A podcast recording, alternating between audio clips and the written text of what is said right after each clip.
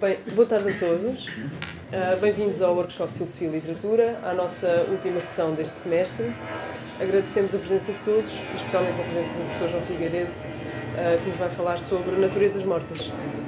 Muito obrigado, é sempre um gosto muito grande vir a este workshop, quer desse lado, quer deste lado, mas acho que ainda mais deste lado. um, e muito obrigado por estarem cá este fim de tarde quase natalício. Um, se calhar o melhor é apagarmos já a luz uh, para vermos estas coisas maravilhosas nas melhores condições possível. Quando, quando uh, achei que podia vir cá falar de naturezas mortas, uh, gostei da ideia de falar de naturezas mortas dentro de outros quadros e do papel que as naturezas mortas, aqueles conjuntos de frutas, de animais relativamente uh, isolados, uh, o papel que essas, essas representações têm no interior de quadros maiores, quadros que não são eles próprios tecnicamente naturezas mortas. Uh, a minha reflexão foi evoluindo e naturezas mortas vamos, é, é uma expressão que vai ser utilizada nesta nossa conversa de modo relativamente livre, de modo relativamente vago e pouco, pouco preciso. Sobretudo interessa-me tentar perceber como é que o uso de naturezas mortas noutras imagens, não apenas quadros, já vamos ver outros tipos de, de técnica, como é que esse uso serve aos pintores o fim de uma reflexão acerca do médium, acerca daquilo que estão a fazer, acerca dos materiais, da técnica, ah, da, da, da pintura, da gravura, etc. O lugar ah, clássico para começar a falar de naturezas mortas é esta coisa estupenda que está na, na uh, Pinacoteca Ambrosiana, em Milão, do Caravaggio, cerca de 1597, 98, a cesta de frutas, que aliás é um, um, um resultado, ou, é um, uma, um, uma, um eco de uma, de uma, da mesma cesta de frutas que já tinha sido utilizada uh, uns anos antes em 1593, à roda disso, portanto, teria o Caravaggio cerca de 20 anos, uh, no rapaz com a cesta de frutas.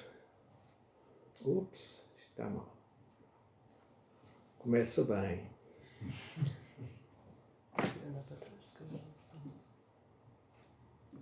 Não, não quero.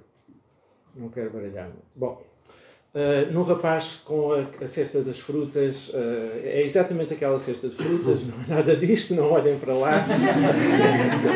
uh, em que a mes aquela mesma cesta é agarrada e abraçada e o rapaz parece estar a dizer as naturezas mortas é comigo, é uma maneira do Caravaggio dizer eu sou o pintor realista por excelência, eu pinto a realidade, a realidade como ela é, uh, ninguém me tira uh, esta, esta prerrogativa de ser o pintor realista por excelência. Uh, a mesma cesta foi ainda utilizada uma outra vez Oh meu Deus, isto é o resultado de. Só um segundo. Tenho que fazer isto. Foi ainda usada uma outra vez por Caravaggio na ceia de Maús, na National Gallery, pintada cerca de 1601 Uh, em que, segundo a descrição uh, conhecida do historiador da arte Rudolf Wittkover, a cesta está num equilíbrio instável no bordo da mesa, uh, prestes a cair para o espaço do espectador. E aqui começamos a ver como a natureza morta tem este papel de limiar, de estar no limiar da representação entre o quadro e o espaço do espectador parece poder agarrá-la, parece, parece poder tocar-lhe, uh, agarrar naqueles frutos, etc. Eu quero acreditar que, que é ainda a cesta de fruta do Caravaggio que é utilizada Uh, ah, cá está ele. Pronto, era isto. Aqui, também aqui a cesta está num, numa posição uh, intermédia, de linear. Uh, está, na verdade, a cesta é uma metonímia do próprio rapaz. Ele está a dizer agarrem-me por intermédio da fruta. É? é? um convite sexual. Embora o Michael Fried faça, tenha outras teorias acerca disso, aliás, extraordinárias, mas não, não cabe aqui analisá-las. Eu quero acreditar que esta mesma uh, cesta de frutas aparece num quadro que nós não vamos poder ver, porque ficou preto. Não sei por... Ah, deve ser por ser TIF e não passa ali. Já percebi. Uh, é um quadro de uma uh, Sagrada Família nos degraus do Poussin, uma coisa mais tardia, 1648 eh, em que a cesta com as frutas está mais uma vez na zona mais próxima, no primeiro plano, eh, próximo do espectador, eh, numa posição inferior, com a Sagrada Família vista de baixo para cima, da Soto in Su, e portanto a natureza morta pertence em alguma, em alguma medida, em algum grau, pertence ainda ao espaço da realidade, ao espaço habitado pelo, pelo espectador. É nomeadamente dessa cesta que o São João Batista uh, tira uma maçã e passa a Jesus, uh, simbolizando uh, a salvação da humanidade, corri que corrige a queda de Adão ao comer da maçã da árvore do conhecimento.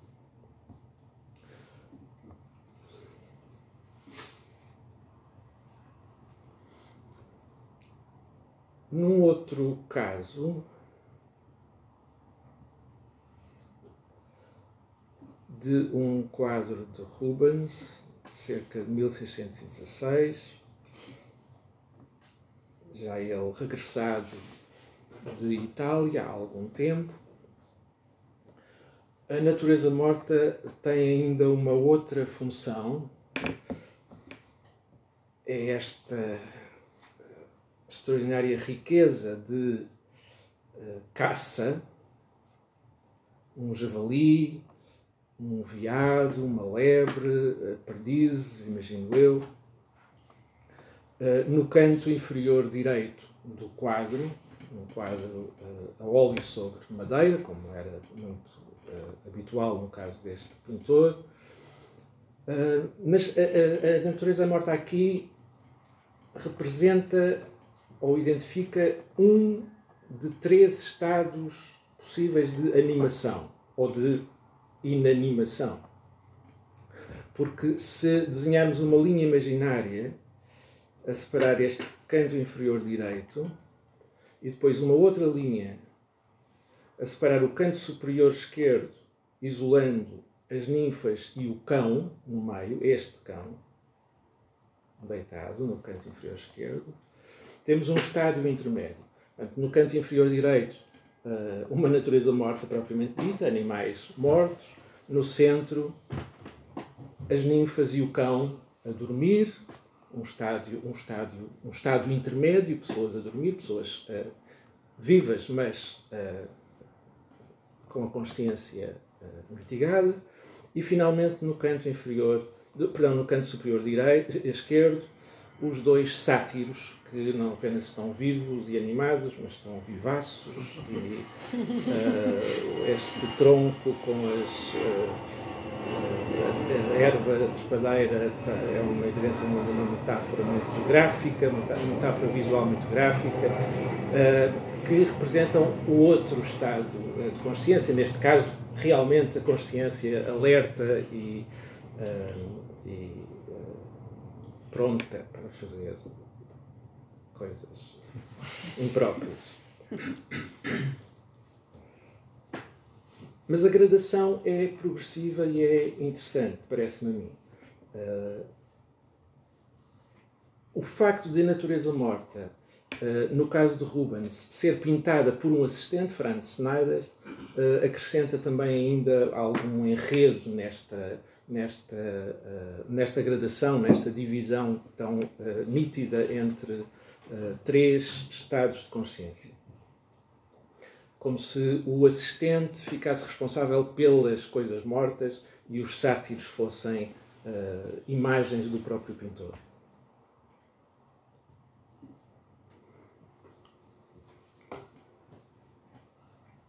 Com isto, chegamos a um dos quadros mais conhecidos, mais importantes e mais influentes uh, de Rafael, um quadro de cerca de 1518, agora recuamos 100 anos, recuamos um século.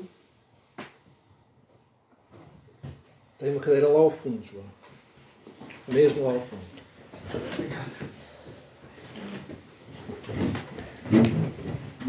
Este quadro foi pintado por Rafael para uma capela numa igreja em Bolonha e em Bolonha teve uma posteridade, uma influência extraordinária. Por exemplo, todo o Guido Reni, o grande pintor bolonhês eh, de um século depois, eh, sai daqui. Aliás, copiou este, este quadro eh, com uma precisão extraordinária. Aquilo a que eu chamo natureza morta neste quadro é a parte inferior dos instrumentos. Vemos uma viola, um triângulo, uma, uma flauta, parece-me, um pandeiro, símbolos uh, e o próprio órgão que a Santa Cecília uh, segura nas mãos e cujos tubos uh, descaem. Aqui uma dimensão filosófica muito importante é adicionada ao quadro quando pensamos que Santa Cecília, a, santa padroeira da música, um, deixa de ouvir a música dos sentidos para ouvir a música celestial, a música que os anjos estão a tocar e a cantar naquele uh, vislumbre de paraíso, naquele vislumbre de céu que se abre no meio das nuvens. E, portanto, tudo, uh, tudo na natureza morta é peso, materialidade, uh, volume, ilusão, uh, detalhe, etc. Quando lá em cima, fazendo eco de uma dicotomia importante que, por exemplo, Miguel Ângelo sintetiza nos Diálogos em Roma, quando lá em cima temos a ideia e temos o ideal. Uh, sendo que natureza morta para Miguel Ângelo poderia, uh, o termo tecnicamente não era utilizado ainda nessa altura, mas o termo, mas natureza morta poderia designar a pintura flamenga ou a pintura holandesa, a pintura dos detalhes, da minúcia, da preocupação com o visível, com uh, os dados sensoriais, etc. Ao passo que a, aquele pedacinho de pintura lá em cima, no céu aberto, uh, estaria para aquilo que Miguel Ângelo entende ser a pintura importante e interessante, que é a pintura italiana, nomeadamente a pintura que ele praticava, uh, que visa a ideia e não está preocupada com detalhes nem com minúcias. Tudo isto é uh, sabido, eu não estou a dizer nada de novo, mas agora talvez valha a pena introduzir nesta distinção uma outra, ou uh, acumular esta distinção com uma outra distinção, que é a distinção de estilos e de técnicas. Uh, realmente, a pintura dos anjos a tocar e a cantar lá em cima é feita numa técnica completamente diferente, uma técnica uh, inacabada, uh, uh, solta, muito livre, ao passo que os instrumentos cá em baixo são representados com minúcia. Ou seja, a técnica e a diferença de técnicas adequa-se ao, ao conceito, adequa-se ao conceito filosófico ou teológico uh, que está em causa neste, neste quadro, ou que este quadro tematiza. Dir-se-ia que a pintura lá em cima é uma pintura muito mais lisa, muito mais uh, desprovida de pretensões ilusionísticas. É uma pintura uh, que não recorre ao escorço nem à perspectiva, que é aquilo que, por excelência, uh, se vê na parte inferior, na parte inferior do quadro. Esta distinção entre uh, técnicas no mesmo quadro e a sua associação ao contraste entre natureza morta e pintura do céu por hipótese, a pintura uh, ideal, a pintura vista uh, com os olhos do intelecto ou do espírito, uh, parece-me aqui ser, ser importante. Com isto, eu gostava de passar, e agora vamos deixar as naturezas mortas de parte, vamos fazer uma pequena cesura nesta, nesta nossa conversa e passar para uma segunda parte, retendo esta uh, ideia de uh, tentarmos perceber como é que os pintores refletem visualmente acerca do médium que uh, cultivam. E esta, esta reflexão é suscitada em mim pela observação uh, conhecida, canónica, do historiador da arte Leo Steinberg, uh, na resposta, no ensaio Other Criteria, na resposta a Clement Greenberg, ao famoso uh, Modernist Painting de 1960, e à conhecidíssima tese segundo a qual a pintura, a partir do modernismo, a partir do modernismo uh, que para ele começa com Manet, uh, nos anos 60 do século XIX, o objetivo da pintura é uh, deitar fora, ver-se livre de tudo o que é espúrio ao seu médium. a tarefa das artes, e quem diz da pintura diz da escultura, da, da literatura, da música, etc., consiste em eliminar todas as intromissões vindas de outras artes. Portanto, a pintura quer se ver livre da escultura e da poesia, portanto, deixa de, de querer um, ambicionar uh, sugerir efeitos uh, poéticos ou o que quer que seja, e, sobretudo, deixa de uh, traduzir visualmente textos.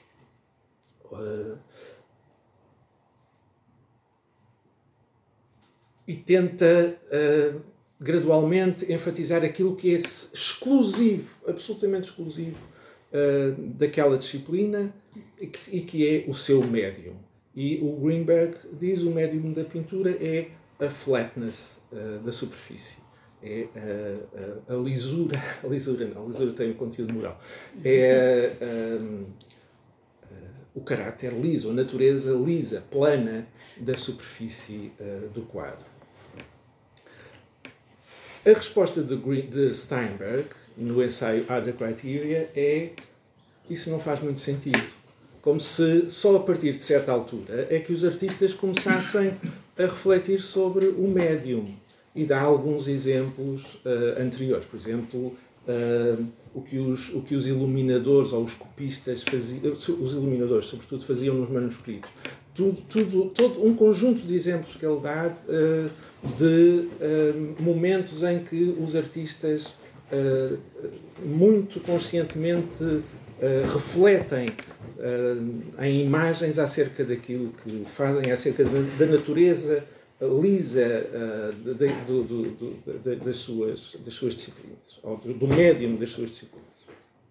Bom, vamos deixar a Santa Cecília de parte e eu gostava de ver convosco isto para preâmbulo já vai muito longo, gostava de ver convosco uh, como é que um artista francês do século XVII, na minha opinião, uh, um artista absolutamente maior, excepcional, uh, faz isso no seu médium, que é o médium da gravura, da gravura a buril, sendo que a técnica do, do buril consiste em abrir com um instrumento metálico cortante uh, sulcos numa superfície de cobre, numa placa de cobre, depois preencher esses sulcos com tinta e uh, imprimir numa prensa, num papel. E o papel absorve os, os, a tinta contida nos sulcos. O gravador de que eu gostaria de falar hoje chama-se Claude Melan, M-E-L-L-A-N.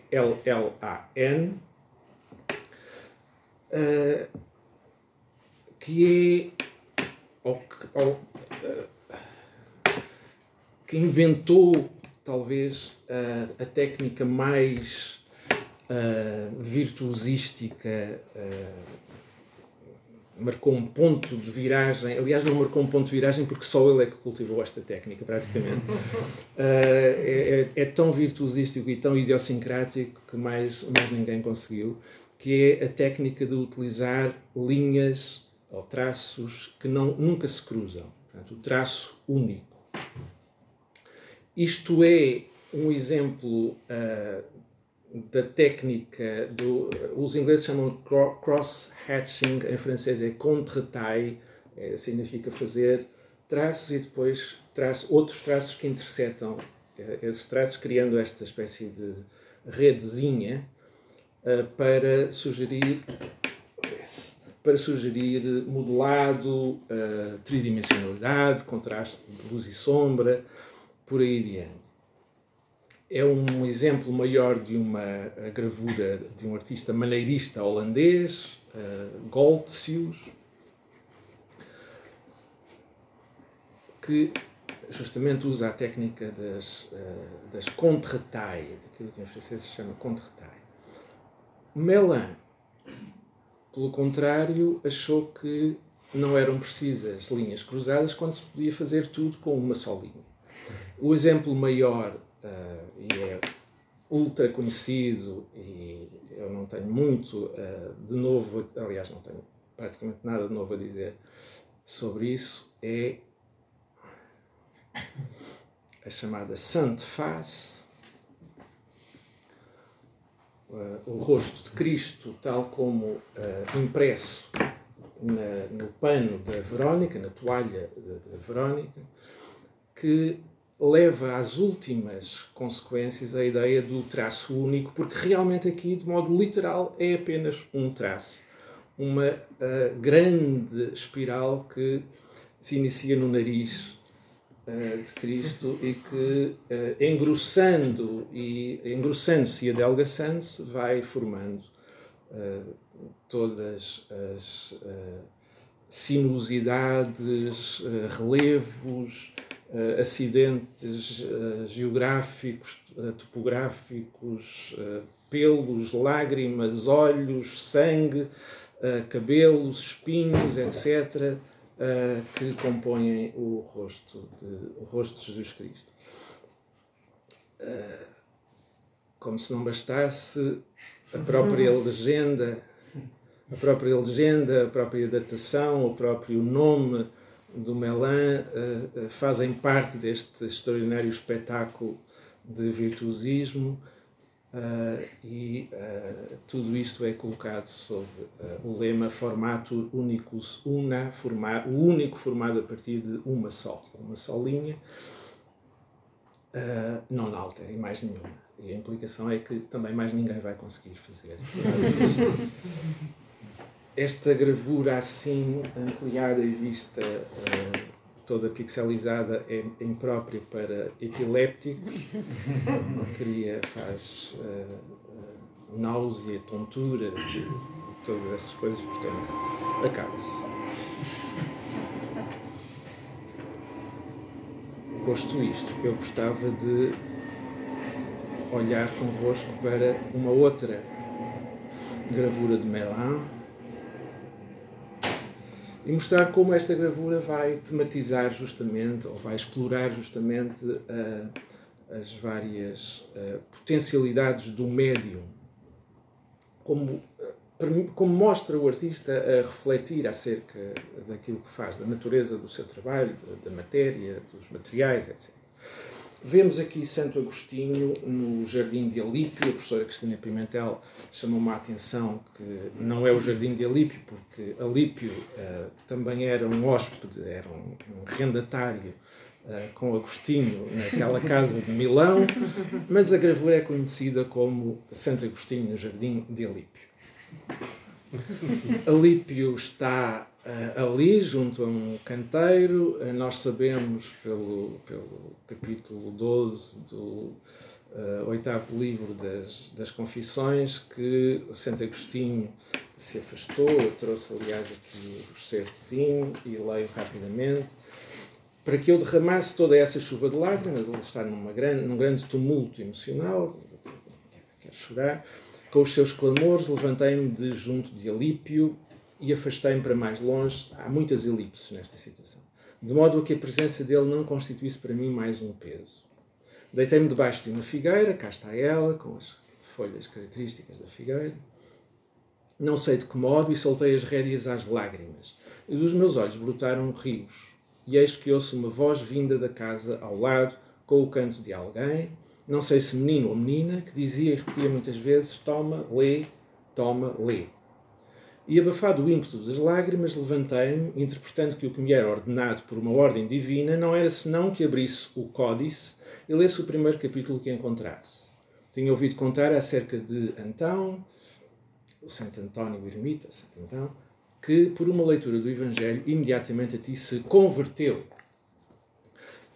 Eu li da tradução da professora Cristina Pimentel, do professor Manuel Espírito Santo, do professor João Beato. O que vemos aqui é exatamente o momento da conversão. E o momento da conversão expressa através de um conceito. É o, o santo a virar-se. É o santo a, a, corporizar o conceito de converter, é de voltar.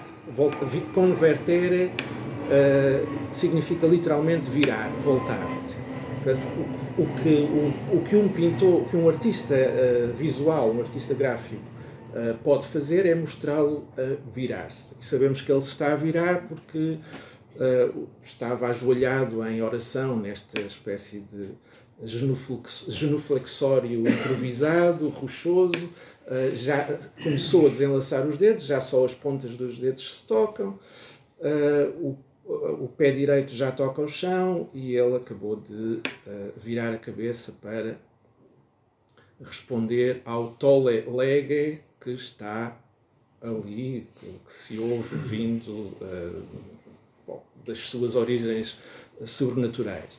Uh, tudo isto é favorecido por, por este movimento maravilhoso das, das, dos sulcos que o Melan abriu no, no cobre e pela própria forma das, das árvores, desta árvore, sobretudo à esquerda.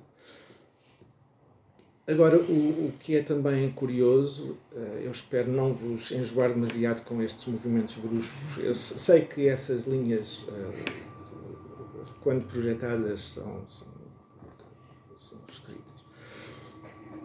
o, que é, o que é curioso é, é ver como o Melan uh, acrescentou estas, estas duas uh, cartelas, estes dois papelinhos, uma uh, com um lema para agostiniano, nada disto, nada disto são citações exatas, são este, é, este da esquerda é uma, uma paráfrase de um salmo, coisa esquisita.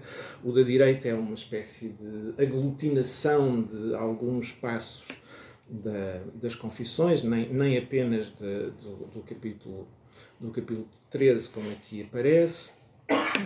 Mas há uma diferença substancial entre estes, entre estes dois uh, papelinhos, é, entre estas duas cartelas. A da esquerda, nós percebemos que é aquilo a que, os, a que no cinema se chama, a, a propósito da música, intradiegética, faz parte, faz parte da, da realidade do Santo Agostinho, está apoiada sobre uma pedra, projeta sombra no chão, etc. Tem uma tridimensionalidade que é a tridimensionalidade, uma corporealidade que é do Santo Agostinho, dos outros elementos, das árvores, das rochas, etc e a da direita está sobreposta, ou está ficticiamente sobreposta ao, ao, à gravura, à estampa. E, portanto, é extradiegética, no sentido em que uh, é acrescentada uh, à imagem, uh, não faz parte, não faz parte de, do mundo de Santo Agostinho, da personagem de Santo Agostinho. Santo Agostinho não o poderia ver de modo nenhum porque não tem existência para ele. E é aqui, precisamente, que reside muito, muita desta, muita desta uh, reflexão do, do artista acerca do médium. Um, porque há um conceito adicional aqui, é que quem tenha a gravura nas mãos e uh, queira agarrar no papelinho do lado direito não consegue. E, portanto, acaba por agarrar na gravura uh, no seu todo. É, um modo de, é um modo de enfatizar que aquilo é só papel, uh, que aquilo é uma representação. É, é um pedaço de papel impresso. É uma falsa ilusão. Bom, muito mais haveria para dizer acerca desta imagem, mas eu passo à seguinte, sob pena de os maçar terrivelmente. E a próxima é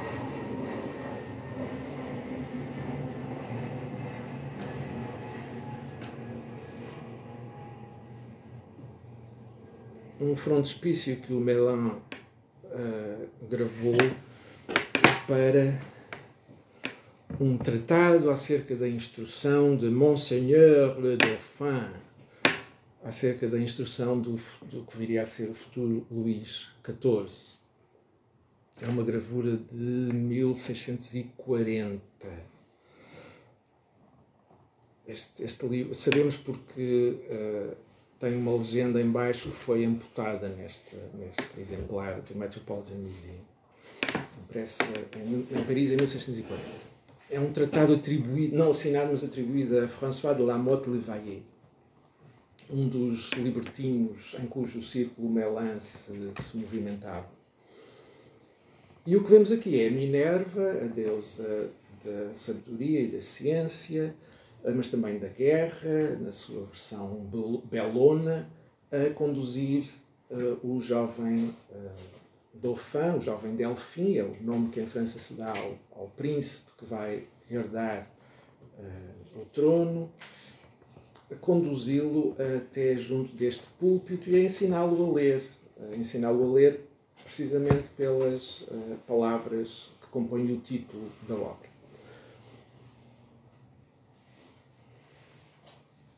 Nós identificamos facilmente o delfim porque ele tem golfinhos bordados no manto, tem a, ordem, a ordem do Saint-Esprit. Curiosamente, voltamos ao, ao tópico das naturezas mortas, porque este amontoado de instrumentos e de objetos denota as várias artes nas quais o Delfim vai ser iniciado ou que vão compor a sua instrução para se tornar uh, rei e capaz de governar a França.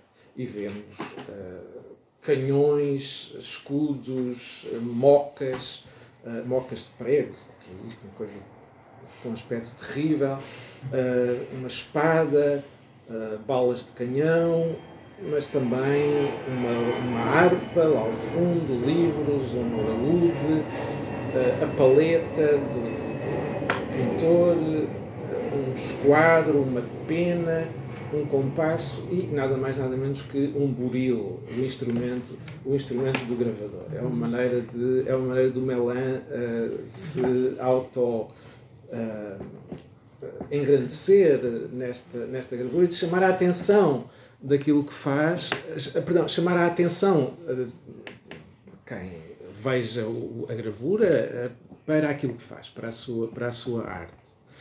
Tanto mais que uh, o Buril está alinhado com o caduceu de Mercúrio, sendo Mercúrio o rei, ou, perdão, o deus mensageiro é fácil de perceber o que aqui está a ser significado, ou que está a ser sugerido, que a gravura é um intermediário, a gravura é, por excelência, a arte da intermediação, a arte que uh, permite veicular conhecimento, nomeadamente conhecimento visual.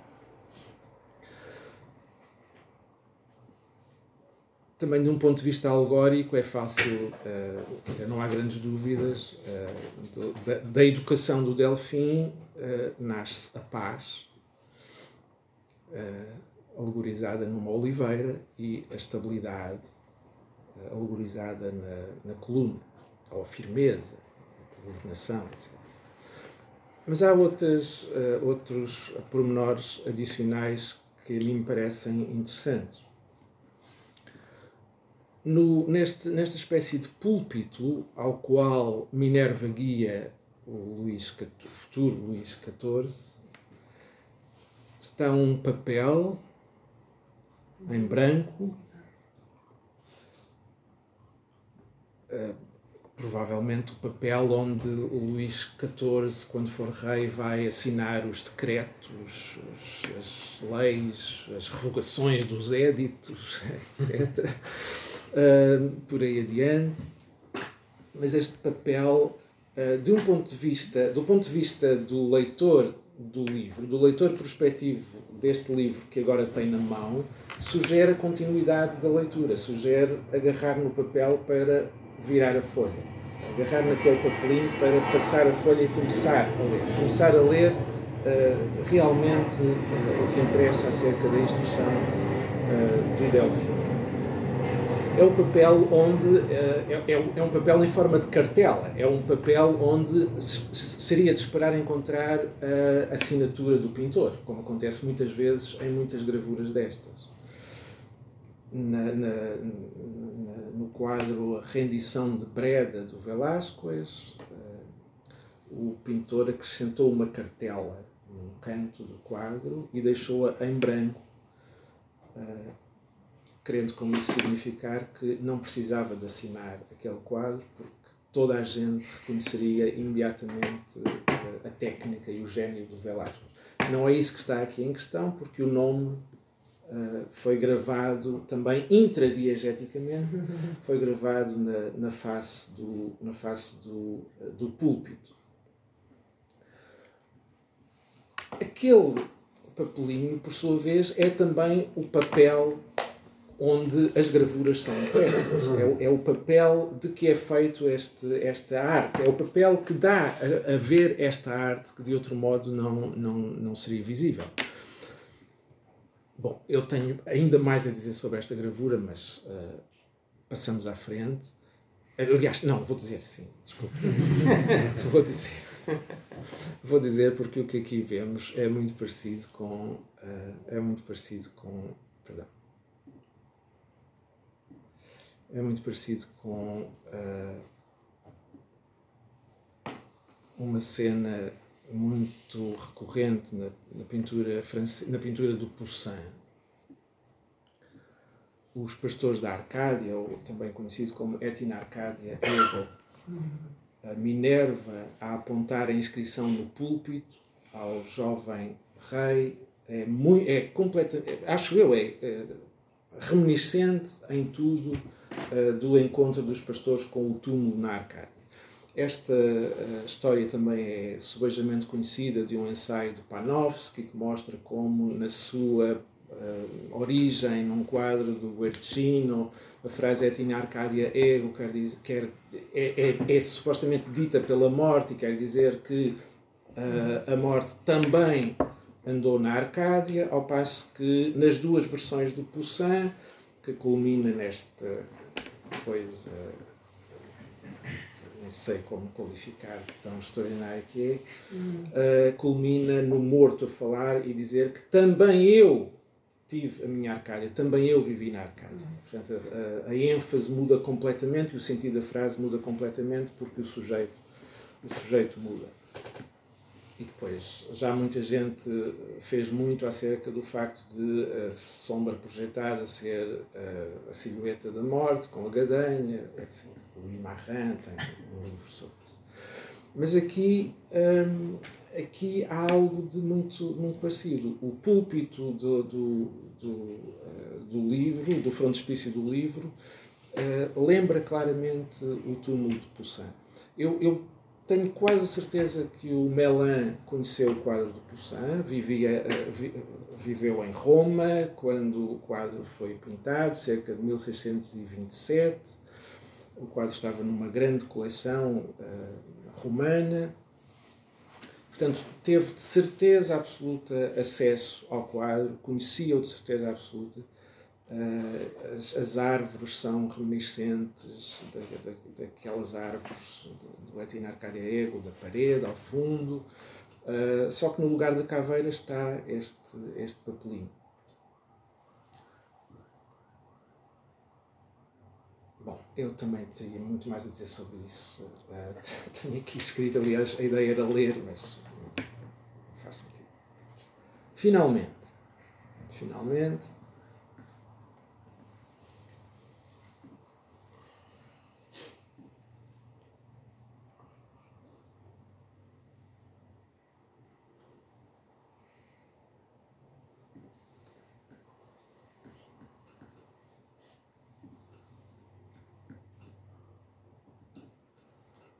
este, esta outra gravura do Melan, Família da Virgem, Parenté de la Vierge, em que se vê Santana no centro, rodeada por São José, São Joaquim, São João e São Bernardo. Os pais da Virgem, Santana e São Joaquim, o marido da Virgem, São José, e os dois filhos uh, da Virgem, São João Batista, que foi designado pelo, pelo filho legítimo como uh, filho uh, adotivo, não sei como, como dizer, e São Bernardo, que bebeu o leite da Virgem, portanto era, era devoto da Virgem, etc. E, portanto é, é considerado também seu filho. Ora, este, uh, e, e, com isto acabamos e chegamos ao, e fazemos uh, um, um, círculo, chegamos ao ponto de partida. Este, esta gravura é, sem espécie de dúvida nenhuma, uh, uma versão da Santa Cecília do Rafael. Aliás, o São José é a imagem em espelho da Madalena, aqui. estas duas imagens são o espelho uma da outra, são completamente simétricas. Os pés, a posição dos pés, das pernas, do braço, etc.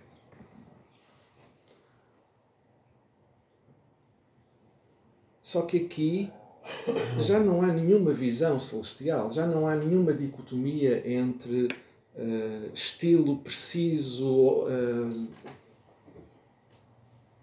pseudo-holandês ou pseudo-flamengo detalhado das naturezas mortas e uma, um estilo, uma técnica solta, livre da pintura ideal, porque já não é preciso. Eles já estão nas nuvens, eles já pisam as nuvens, já vivem nas nuvens, estão no paraíso, eles são o paraíso.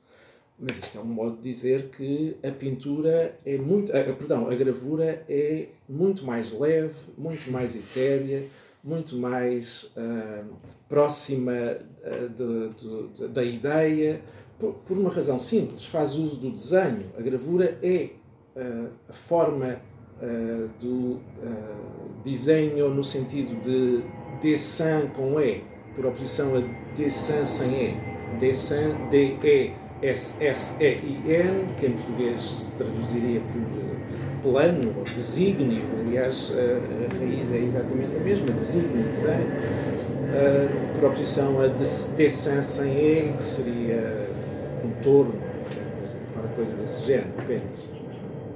Portanto, a, a gravura uh, retém o essencial, retém uh, o, o abstrato. É, é uma arte quase a roçar o abstrato, no sentido em que eh, não está preocupada com detalhes. A gravura, nomeadamente do Melan, e a técnica inventada pelo Melan exacerba essa, essa natureza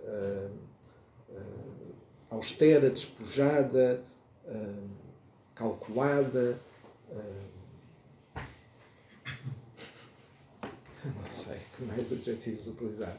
É uma, é uma arte muitíssimo mais próxima da ideia, do espírito, do intelecto, do que, neste caso, a pintura que está na origem, a pintura do Rafael. Mas eu já falei demasiado hum, e está na altura de me calar. Agora respondo a perguntas, converso convosco, com, todo o gosto. Talvez se possa agora ligar. O, o Luís não se importa de ligar a luz. É o, é o interruptor de cá.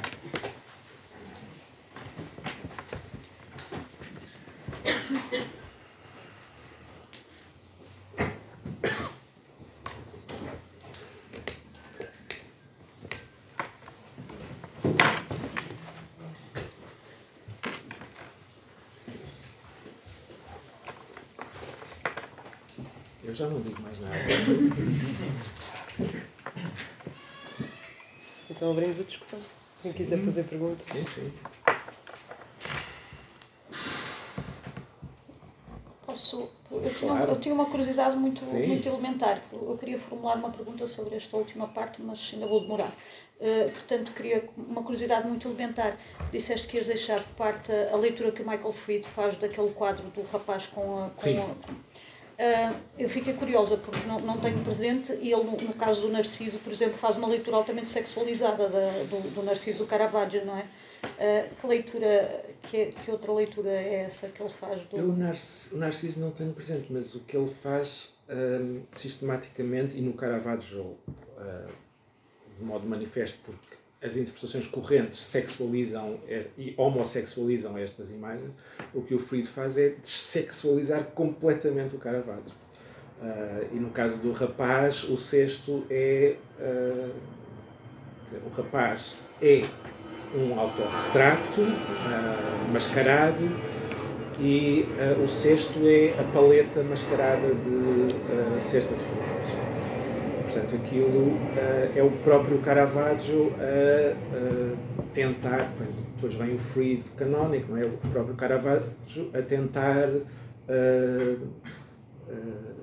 dissolver ou mitigar uh, o abismo entre uh, o sujeito e o objeto e a consciência que o sujeito tem de ser destacado daquilo que está a fazer e, portanto, tentar reconstituir aquela uh, possível unidade original. É isso. Ah! Agora, eu não sou capaz de voltar a pôr lá o não, mas está bom, bem Mas o Freud realmente uh, despsicologiza, dessexualiza tudo. E não é só o Caravaggio, é tudo. Eu Sim. Uh, fiquei convencido com, a, com esta ideia final do que o professor apresentou, mas não sei se teria algo a acrescentar sobre. Ou seja, não só da questão da representação, mas se o Melan faz alguma eh, apontamento é? sobre a questão da impressão, digamos, mais sobre, não só da representação, mas se há esta ideia de, do, do verso e do reverso, se há acrescentar alguma.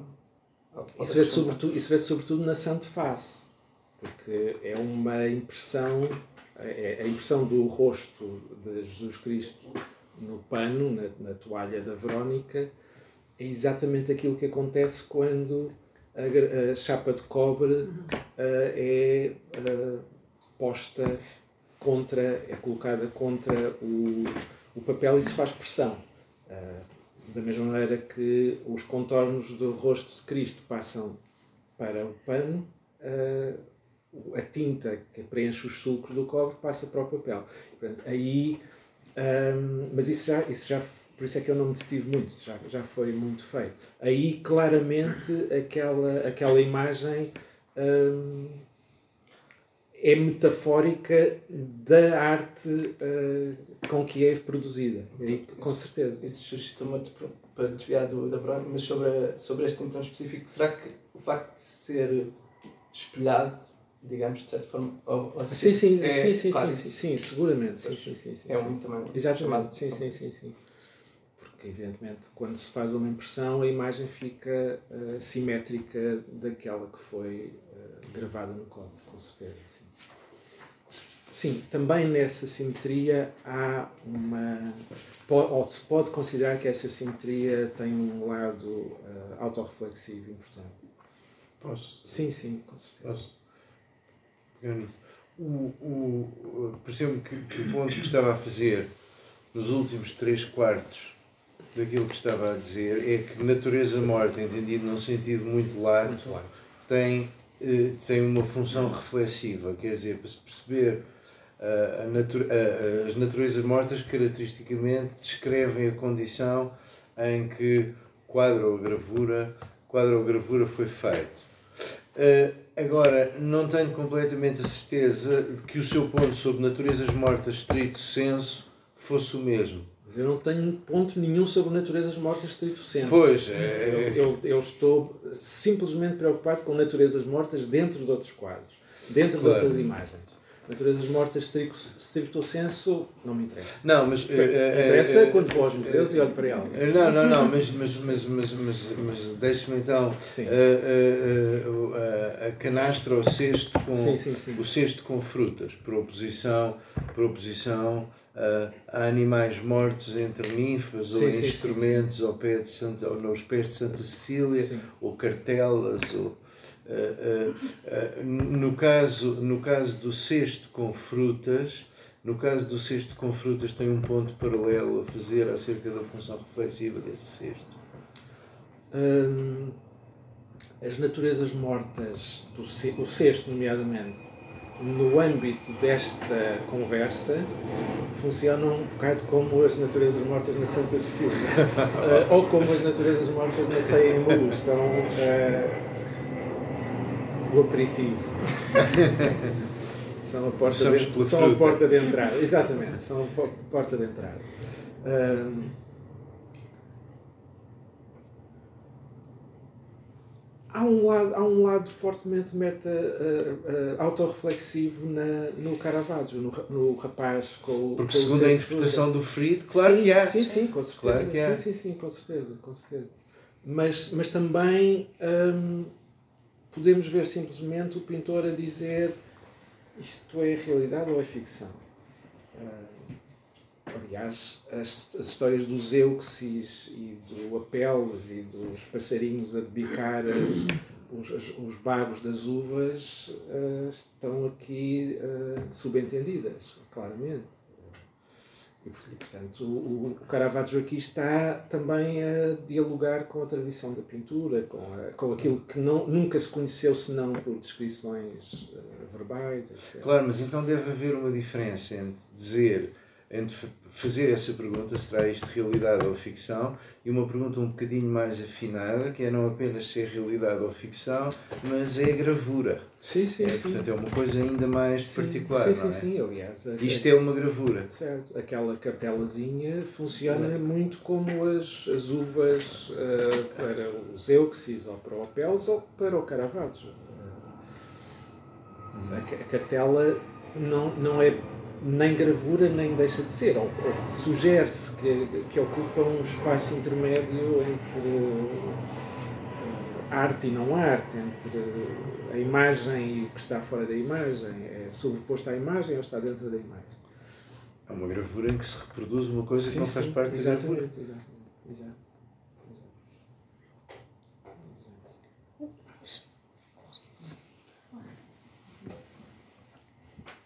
Ah, ok. O Joana ou o João? Não, não, não. Eu. Ah, Pensava que era Ou Cláudia. Ok, eu, ah, sim, ah, sim, sim, sim, não, mas eu, eu perdi uma parte muito importante, portanto, se calhar agora vou fazer aqui uma pergunta que já disseste. Mas uh, percebi agora pela, pela conversa que uh, tinhas encarado aqui esta, a descrição aqui no Santa Cecília do Rafael como uma natureza morta dentro da, de um quadro. Uh, que depois contrasta aqui com, com um despojamento, não é, neste caso da gravura. Um, e isso uh, cria em mim uma interrogação, uh, no, no, caso do, da, da, Santa Cecília, que não sei, eu também nunca estudei o que é que é uma, exatamente a definição de uma natureza morta. Não, é, é aquela que demos. Exatamente. Uh, aqui eu vejo uma reminiscência de um, um ou seja, este só se compreende se se perceber o mito, não é da Santa Cília que está por trás. Isto não é apenas objetos que fazem parte, ou que, que, são, que simbolizam a transitoriedade da vida, ou etc. Uh, ah, mas, mas é uma narrativa que está aqui introduzida, ou seja, que, que, é, que é uma reminiscência, permite uma reminiscência. É por isso é que estão uh, destruídos. E, portanto, acho uh, que é diferente do que dizer que isto é uma natureza realmente nós falámos disso antes. Ah, desculpa. Está bem, está bem. Uh, mas para mim não é uma natureza morta, é só.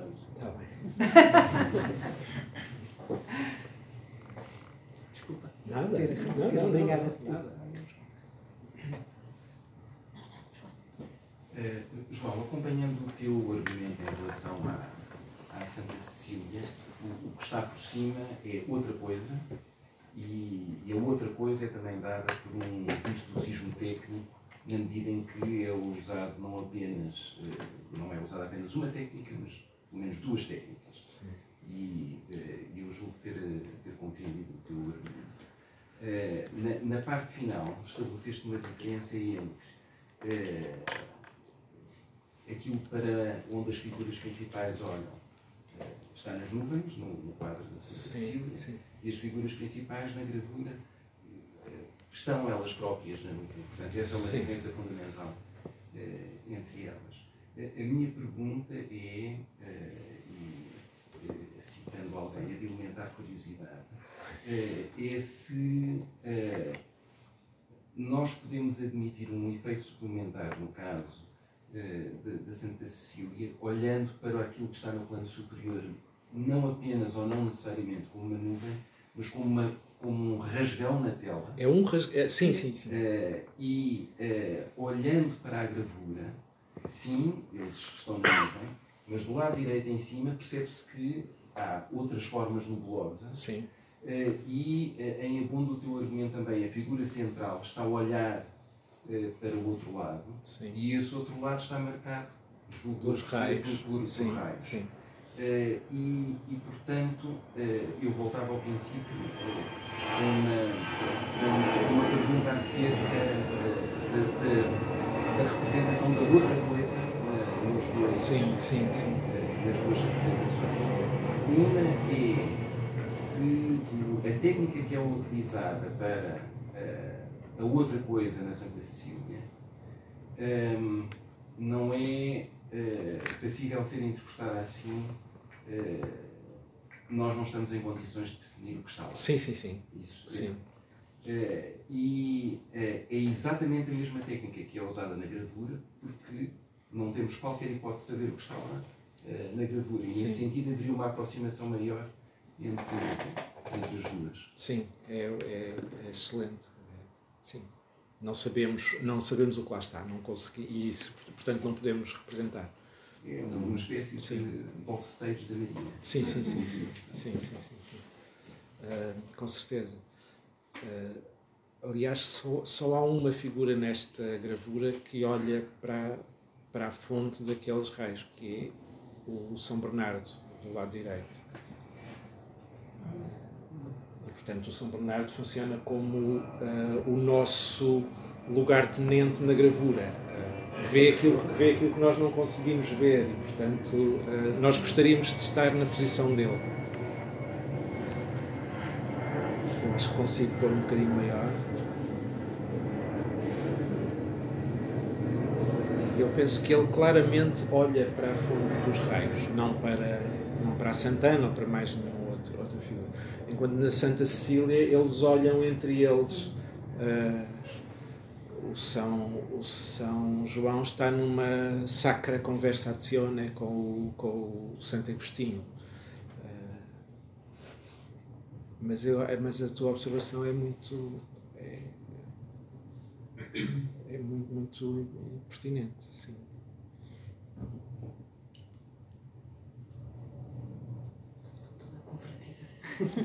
Não, eu já estou convertida. Mas, mas nesse caso, conversão pode significar escoliose. Nós não queremos. Não queremos circular. Por isso é isso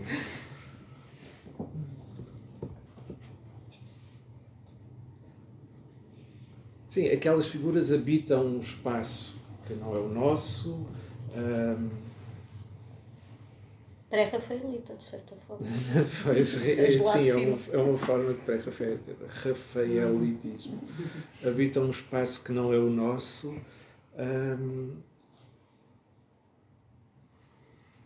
mas, mas sim, eu vou, vou tentar pensar nisto e articular um bocadinho.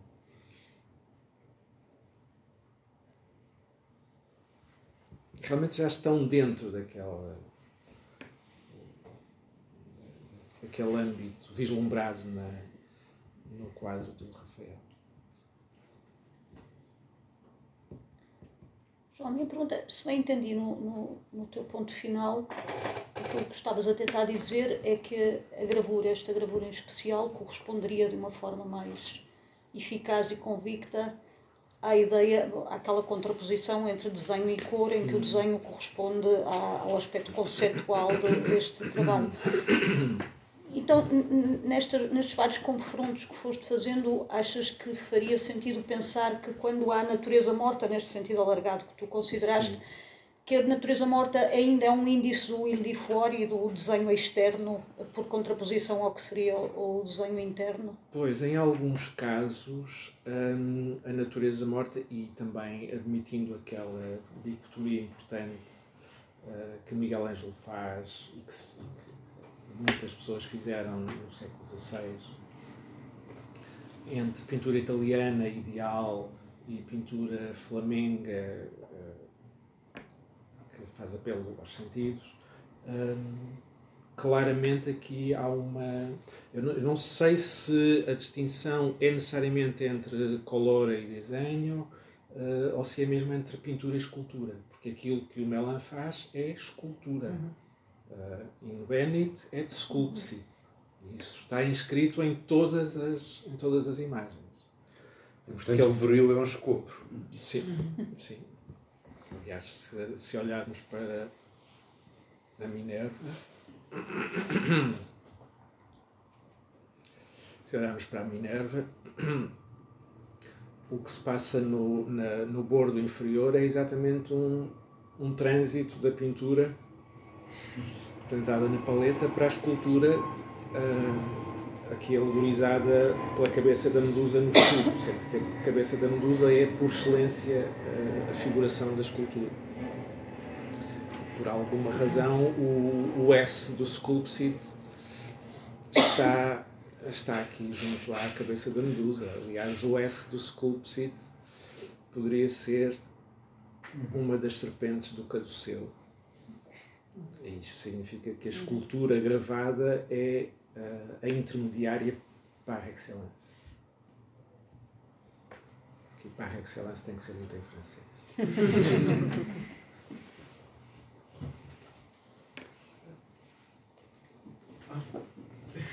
oh, Raimundo. Uh, gostava de voltar ao, ao, ao Rubens uh, vis-à-vis uh, um, o mas o Rubens eu, eu fechei e agora abri-lo vai ser o Carlos Trabalhos. É, eu estava só a pensar no, no, por oposição ao, ao Rafael, porque, porque no, no, no quadro da Santa Cecília um, a relação entre natureza morta neste sentido, neste sentido amplo um, portanto, é, e, e, a, e, a, imagem no topo é uma relação de portanto, a natureza morta é o mais estéreo e o, e o que está no topo é o mais uh, áudio, por assim dizer. Sim. No, já no Cuban, a relação parece ser. Portanto, há uma, há uma gradação de, de, de, de nível de consciência, como o professor disse, ou de atividade, não sei se portanto, a natureza morta é o que está mais. De animação. De animação. De animação, exatamente. Mas o que está mais vivo é, não é o que é, o que é, do ponto de vista moral, é o, é o pior, ao passo que no, Rafael é o, o que está mais acima é o, é o melhor do ponto de vista moral. Sim, mas, mas a mim não me interessa fazer uma correspondência uh, entre um, qualidade, uma correspondência de qualidade, mais, mora, mais uh, digno, menos digno, etc. Interessa-me só assinalar, no caso do Rubens uh, e do Rafael, que há uma distinção, que, que as naturezas mortas contribuem para estabelecer uma oposição. É só, é só isso. Ok, são, são o polo de uma oposição. É a minha pergunta seria se o que o Rafael nos está a dizer é que a pintura dele está, está neste, neste plano superior, o que é que o Rubens estaria a dizer sobre a sua própria pintura eh, no seu caso, mas não tem estar a dizer nada. Não necessariamente, sim. Não necessariamente. Nada. Quer dizer, está, está a dizer que é pintura. Mas sim, mas não é esse o papel da, da oposição do professor Sara Aliás, há, o enredo também se, pode também se pode adensar um bocadinho mais porque a natureza morta na Santa Cecília foi pintada por um assistente. Do, do Rafael, pintor cujo nome nós sabemos graças ao Vasari, uh, chamado Giovanni da Udine, que era especialista. As naturezas mortas nos, nos outros quadros habitualmente são eh, província de especialistas. Os pintores uh, recorrem aos, aos assistentes que na sua oficina. Não há aqui nenhuma, metáfora universitária, mas recorrem aos assistentes que na sua oficina se especializam em, em, eh, em naturezas mortas, em paisagens, em panos drapeados. Portanto, neste caso, ele usou um, um especialista. Ele só se, o Rafael só se ocupa de, do que realmente importa.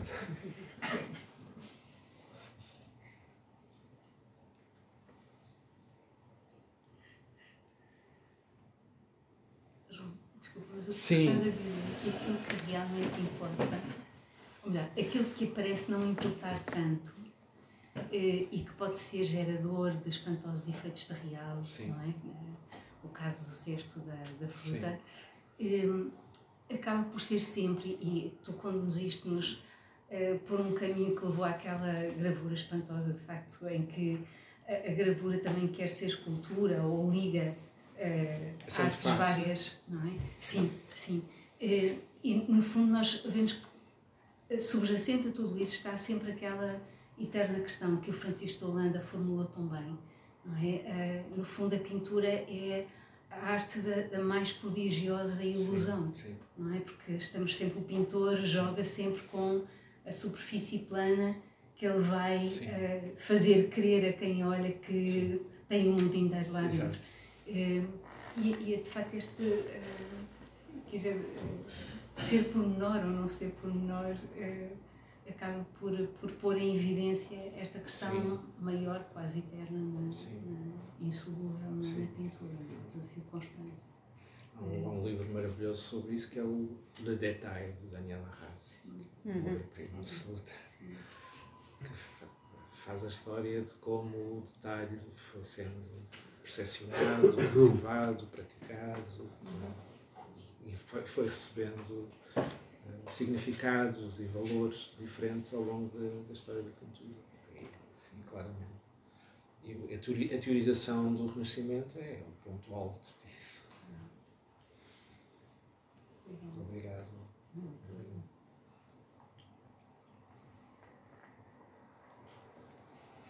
É curioso porque eu lembrei-me do Arras a propósito da questão do questionamento do médium e da presença do pintor, não é? Porque a leitura que ele faz das Minas do Velázquez sai daquela coisa formalista do Foucault e do Seylo, etc., precisamente para mostrar como aquilo é uma, uma tomada de posição do, do pintor Exato. relativamente à sua própria Sim. posição. A sua própria posição uh, de classe também. De classe, exatamente aliás, um historiador da arte que, que diz que a partir do momento. Que há, há um, é, é, sabido que há um decréscimo uh, acentuado de produção uh, do Velázquez a partir de determinado momento. E esse momento é o momento em que ele recebeu a Ordem de Santiago, entrou na Ordem de Santiago, etc. E já não precisou pintar mais. A tese do Jonathan Brown é exatamente essa Velázquez pintou, pintou, pintou, pintou daquela maneira que nós conhecemos, uh, até conseguir o que queria, que era ser reconhecido uh, pelos poderes instalados. Quando conseguiu isso, já não precisou de pintar.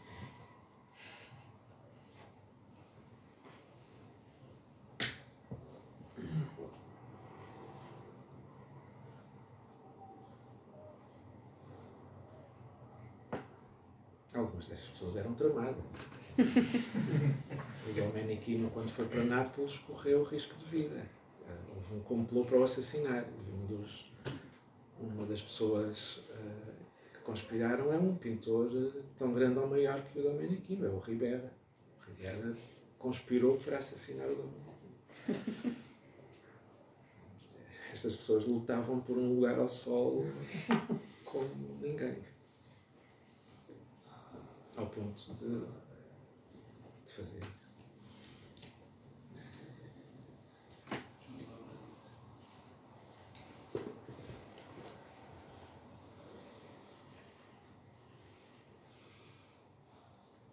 Bom, vou abrir a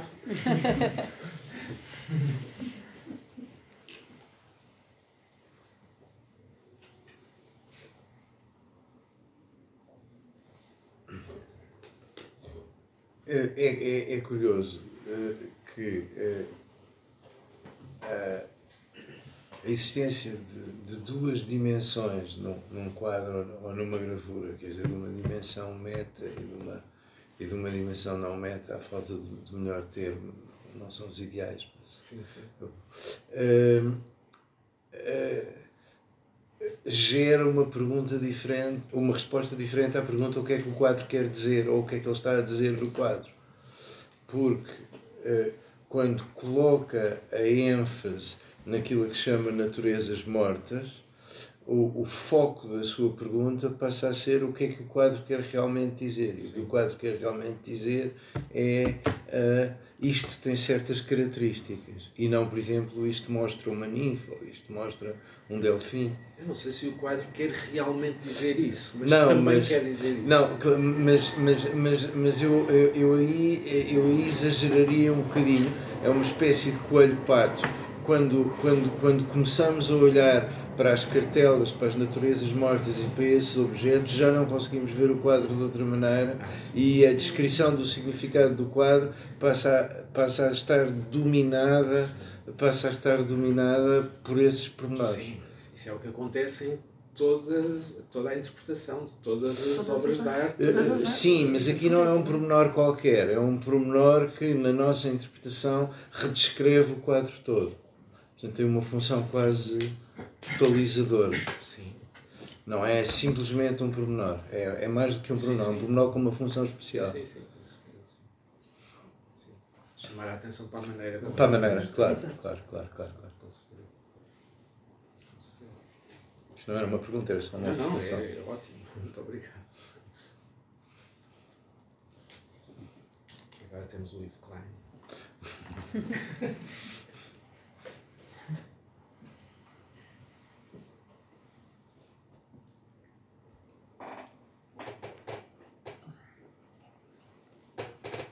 um especialista em gravuras que chama a este, eu já, que chama a este artista um, um preguiçoso de gênio. É, é, é tão absurdo. Mas porquê preguiçoso? Porque só faz uma linha. Ah.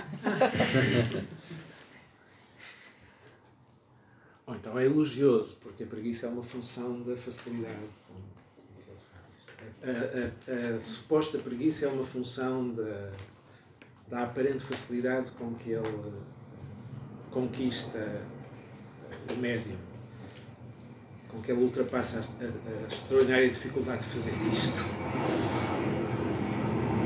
João, desculpa.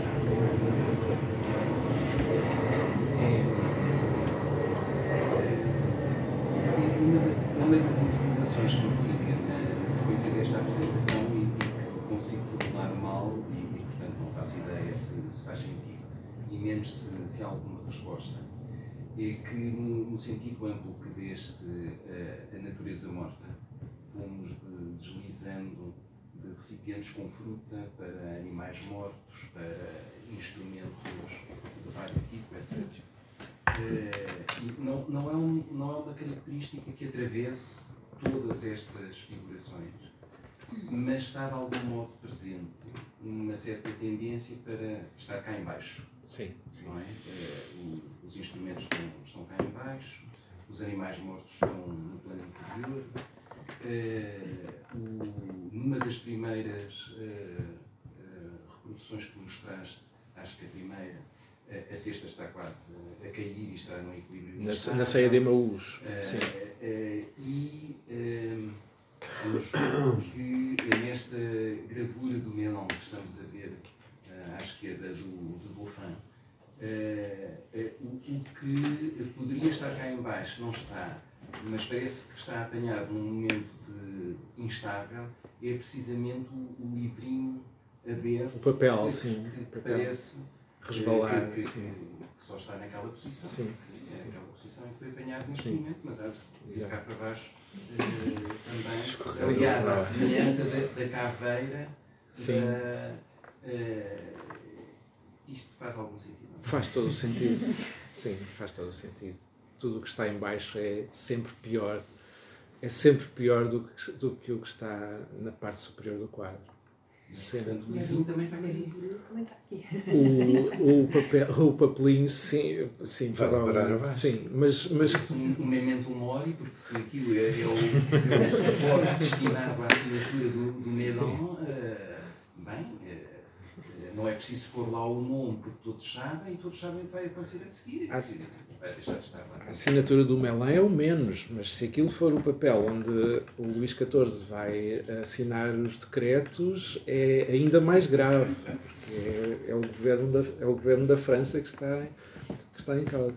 Eu não sei se vai resvalar e cair ou se ele continua para o outro lado de lado do púlpito. Isso está mais ou menos, mais ou menos equilibrado. Sim. Mas é, é, um bom, é um bom, é uma boa observação essa. Não sabemos para que lado só para ouvir. É isso. Sim.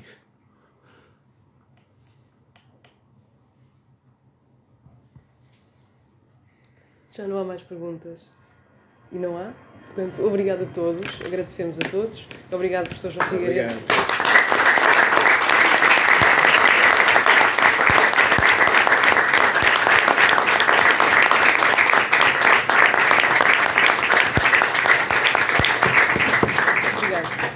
Aproveito só para dizer que vamos, entretanto, voltar com uma nova, um novo calendário do próximo semestre. Quem não recebe as, os e-mails habituais, que, que, que me diga e que venha ter comigo no final e eu encaminho-os.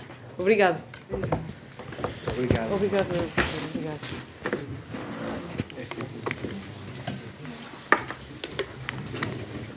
Só falta a ceia de Natal agora.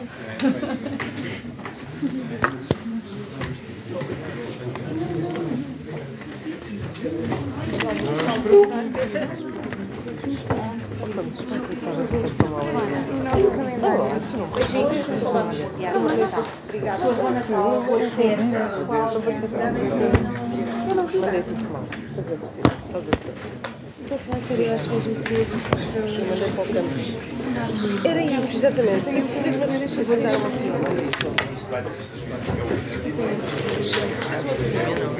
Aliás,